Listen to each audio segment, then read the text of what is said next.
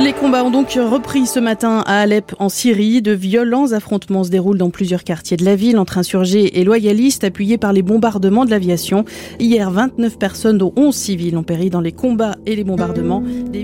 Nous sommes fin juillet 2012. La bataille d'Alep vient d'éclater en Syrie. Depuis le début de la guerre, un an plus tôt, le gouvernement de Bachar al-Assad persécute les opposants jusque dans les établissements de santé et mène des représailles contre les réseaux de soignants qui tentent de leur venir en aide. Comme Médecins sans frontières n'a pas l'autorisation d'intervenir officiellement dans le pays, l'association ouvre un hôpital de campagne clandestin dans le village d'Atmé, à quelques centaines de mètres de la frontière turque. Mais les très nombreux blessés de la bataille d'Alep n'arrivent pas jusque-là. Le flux de patients semble se diriger ailleurs, vers un endroit inconnu. Hakim Kaldi, alors jeune coordinateur de projet, est appelé en renfort pour mener l'enquête. Il se rend clandestinement en Syrie avec Jean-Hervé Bradol, ancien directeur des opérations de MSF, et rejoint la zone rebelle pour tenter de visiter les structures de santé qui reçoivent les blessés. C'est ce qu'on appelle une mission exploratoire. Le binôme va devoir miser sur son expérience pour faire face à l'inconnu et assurer sa sécurité.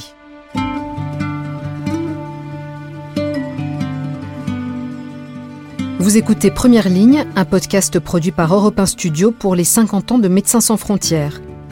Chaque semaine, on vous emmène à la rencontre d'un membre des équipes MSF qui se remémore une mission, quelques jours ou plusieurs mois sur le terrain qui ont changé sa vie. Dans cet épisode, Hakim Kaldi raconte la mission clandestine qu'il a menée dans la province d'Alep, au cœur du chaos syrien.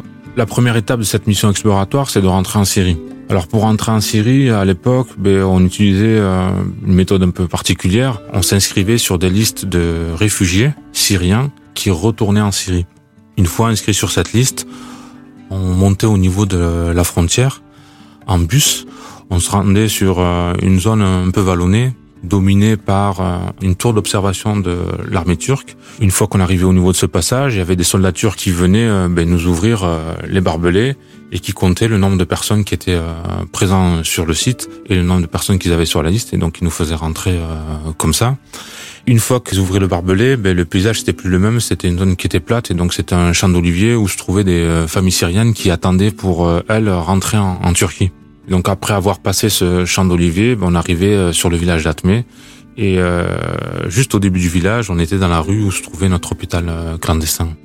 En fait, c'est une maison comme une villa qu'on peut trouver ici en France et je suis assez surpris de la promiscuité quoi des lieux. Et euh, moi, ce qui m'a marqué en visitant cet hôpital, c'est que ben justement, euh, on rentre en Syrie, à Alep, on sait qu'il y a des milliers de blessés. Et l'hôpital, ben, finalement, il y a quelques blessés. Ça, c'est vraiment la chose qui m'a qui m'a le plus frappé quand j'ai visité l'hôpital. Moi, je m'attendais vraiment à ce qu'il y ait beaucoup plus de blessés que ça. Où sont ces blessés? Comment sont-ils soignés? Pour le découvrir, Hakim et Jean-Hervé se rendent à Alep, escortés par un groupe d'activistes. Nous, au niveau sécu, ben, on n'avait rien euh, prévu parce que justement, on fait face à une situation un peu imprévue. Et donc, euh, ces activistes, ils étaient arrivés avec deux véhicules. Nous, on est monté dans le deuxième véhicule, sachant que le véhicule de tête, il servait à identifier euh, les checkpoints, donc les points de contrôle de l'armée syrienne, s'il y en avait. Arrivé dans la ville d'Alep, on était dans le quartier de l'université parce que je me rappelle très bien que le chauffeur qui nous conduisait, quand je lui dis mais pourquoi il y a autant de gens dans, dans ce quartier, il m'a dit voilà ça c'est l'université et tous les gens que tu vois là aux fenêtres, c'est des déplacés de la ville d'Alep qui ont quitté leur quartier à cause des combats et donc ils se sont réfugiés dans les bâtiments de l'université. Donc voilà, nous on est arrivé en zone gouvernementale. Par réflexe et pour rassurer euh, nos collègues euh, bien à Paris, donc je me dis mais je vais les appeler avec un téléphone satellite que j'avais avec moi. Et donc je commence à ouvrir le téléphone satellite, capter le satellite. Une fois que j'ai le signal, ben, je compose le numéro pas de tonalité. Donc je refais la manœuvre. Et en fait, il y avait aucune couverture satellite, tout était brouillé. Et avec les téléphones portables, il y en a qui marchaient, il y en a qui marchaient pas, mais surtout on pouvait pas appeler à l'étranger. Donc on se retrouve dans une situation où, en grosso modo, tout le long de notre mission exploratoire, ben, on est incapable de rassurer nos collègues à Paris pour leur dire ben, tout va bien, on est arrivé à Alep et voilà où on en est, voilà ce qu'on fait, voilà comment est la situation. Le soir même, Hakim et Jean-Hervé rencontrent le responsable du groupe qui les a conduits jusque-là. Il lui explique la situation et lui demande s'ils peuvent visiter des centres médicaux en zone rebelle. Et donc ce responsable, après m'avoir écouté, me dit non, vous n'allez pas visiter les structures qu'on supporte. Donc là, j'étais quand même assez euh, mal à l'aise parce que voilà, on avait fait tous ces efforts, on arrive finalement à Alep. En plus, on était en zone gouvernementale et euh, le responsable nous dit ben non. Finalement, on va manger tous ensemble. On va échanger pendant le dîner. Tout ça, ça se fait en arabe hein, parce qu'il y a des Syriens qui parlent anglais, mais euh, ils se sentent bien plus à l'aise de parler arabe. Donc tout ça, ça se fait en arabe. On, on discute pendant le dîner. Et après le dîner, ben, je reviens à la charge en lui disant quand même c'est important, voilà, on a quand même l'expertise des conflits armés, etc., etc., etc. Et finalement, il me dit bon, ok, d'accord. Demain, on vous amène visiter une structure. Donc c'était pas toutes les structures, il nous dit juste une structure. Donc voilà, bon, grosso modo là, on est assez satisfait parce qu'on se dit bon, on va pouvoir passer en zone rebelle et déjà avoir une petite idée de comment ça se passe. Donc on passe la nuit dans cette maison et toute la nuit on entend des tirs de mortier. Et donc euh, je demande à l'activiste chez qui on est hébergé, mais euh, comment ça se fait qu'il y a des tirs comme ça? Il me dit oui, bah en fait là, juste à quelques centaines de mètres, il y a un point de contrôle de l'armée de l'air. Donc euh, ce point de contrôle, toute la nuit, il tire des mortiers vers la zone rebelle. Donc voilà, c'est comme ça qu'on passe notre première nuit à Alep, donc en zone gouvernementale. Le lendemain, on se réveille et euh, la personne qui nous héberge, donc cet activiste, nous dit ben, on va passer de, donc, de la zone gouvernementale à la zone rebelle. Autant en zone gouvernementale, ben, il y avait de la circulation, comme on peut voir à Paris, donc une grosse circulation, beaucoup de véhicules, des gens euh, dans la rue, une ville normale.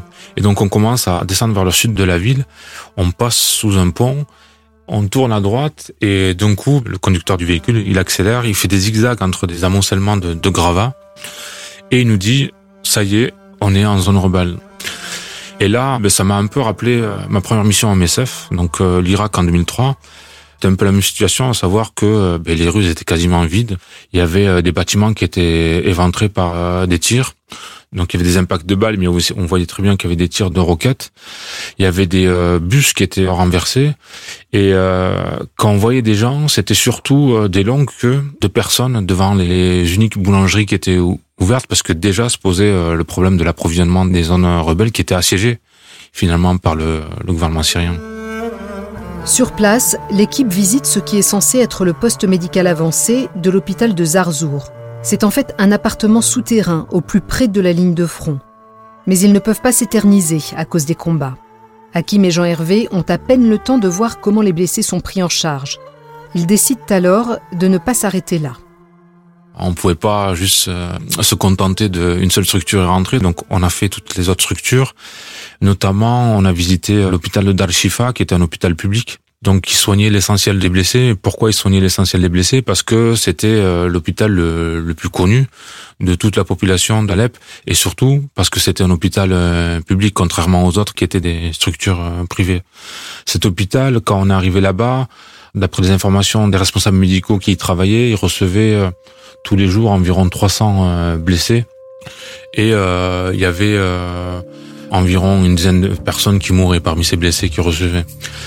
Quand on arrive là-bas, ce qui m'a frappé, c'est que ben, l'hôpital, finalement, ils utilisaient que le rez-de-chaussée, qui était la salle d'urgence. Ils n'utilisaient plus les étages, où normalement c'était les étages d'hospitalisation, parce que l'hôpital avait déjà été identifié par l'armée syrienne comme un hôpital qui soignait des rebelles, donc il avait été bombardé à plusieurs reprises. Donc, euh, in fine, il y avait que le rez-de-chaussée qui a été utilisé comme salle d'urgence. Et donc, quand on est arrivé là, euh, moi, ce qui m'a frappé aussi, c'était que tout le sol était rouge de sang et on voyait des blessés qui arrivaient, posés euh, à même sur des, des tables d'observation et directement stabilisés et directement référés vers d'autres structures privées et un flot incessant de personnes qui jetaient des seaux d'eau qui évacuaient le sang qu'il y avait dans la salle d'urgence.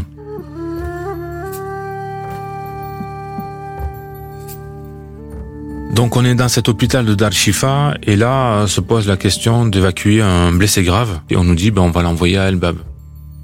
Donc nous on demande est-ce qu'on peut monter dans cette ambulance avec euh, ce blessé? Donc on nous autorise à monter et du coup on va faire tout le trajet donc de Dar Shifa jusqu'à El Bab qui fait environ 60 km.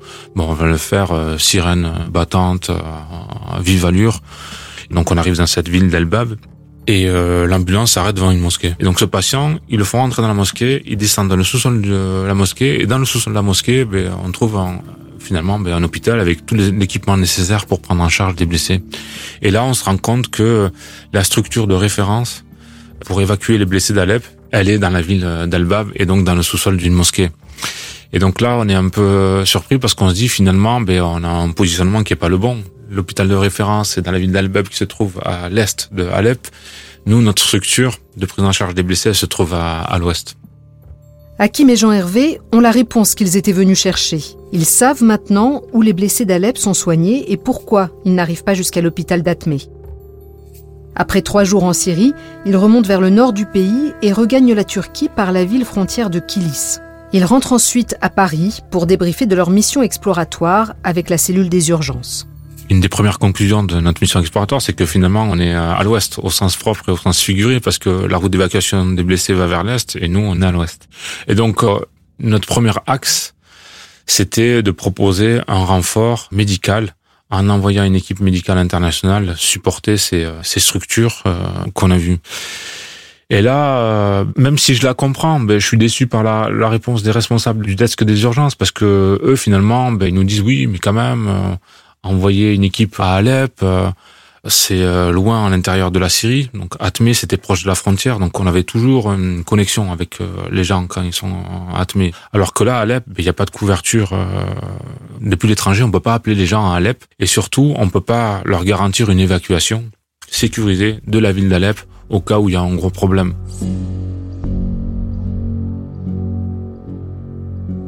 La question centrale, c'est la question de la prise de risque de quelle façon cette prise de risque est assumée. Donc, euh, d'une part par les gens sur le terrain et d'autre part par les gens euh, au siège. Là, clairement, bon, en plus j'étais avec Jean Hervé, qui on pensait exactement la même chose. On était deux, après avoir fait cette mission exploratoire, à penser que cette prise de risque, elle pouvait être assumée par euh, l'institution. En gros, dans cette prise de risque, il y a une balance à faire entre les besoins, les besoins là qui sont clairement immenses, hein, et la sécurité des équipes. Et moi, dans cette balance, euh, ben, je suis convaincu que c'est possible de prendre moins de risques que ce qu'on a pris avec euh. Et donc, même si il n'y a pas une volonté de mettre une équipe de façon permanente, au moins faire des séjours brefs pour venir euh, supporter ces salles euh, d'urgence. Pour moi, ça demeure une, une, énorme frustration parce que, in fine, les organisations internationales, elles ont très peu apporté dans ce conflit. C'est surtout euh, les Syriens, les ONG syriennes, donc toutes les organisations nées de la révolution syrienne qui ont mené les opérations de secours au, sur le sol syrien. Les ONG internationales ont surtout fait un support depuis l'extérieur. Et c'est un conflit qui me marque et qui me marquera parce que euh, la moitié de la population elle a été déplacée à cause des violences. Donc il y a des déplacés internes, il y a des réfugiés, mais euh, au total la moitié, donc plus de 12 millions de personnes ont été déplacées à cause de la violence liée au conflit. Elle m'a marqué aussi parce que là actuellement dans Idlib, donc il y a Idlib et une partie du gouvernement d'Alep qui sont ce qu'on appelle le dernier bastion rebelle. Il y a une situation où euh, les déplacés et même les gens, les Syriens qui sont originaires d'Idlib, ils sont dans une situation où il y a aucune porte de sortie euh, ils peuvent pas aller en Turquie parce que la Turquie a déjà absorbé trop de réfugiés. Il y a eu euh, différentes euh, successives euh, opérations militaires de l'armée syrienne avec son allié euh, russe. Les gens ont aucune perspective d'avenir. Ils se disent à quand la prochaine offensive militaire? En même temps, Bachar el-Assad est toujours au pouvoir à Damas, donc il n'y a pas de possibilité de retour aujourd'hui. Donc on est dans une espèce de situation avec aucune porte de sortie.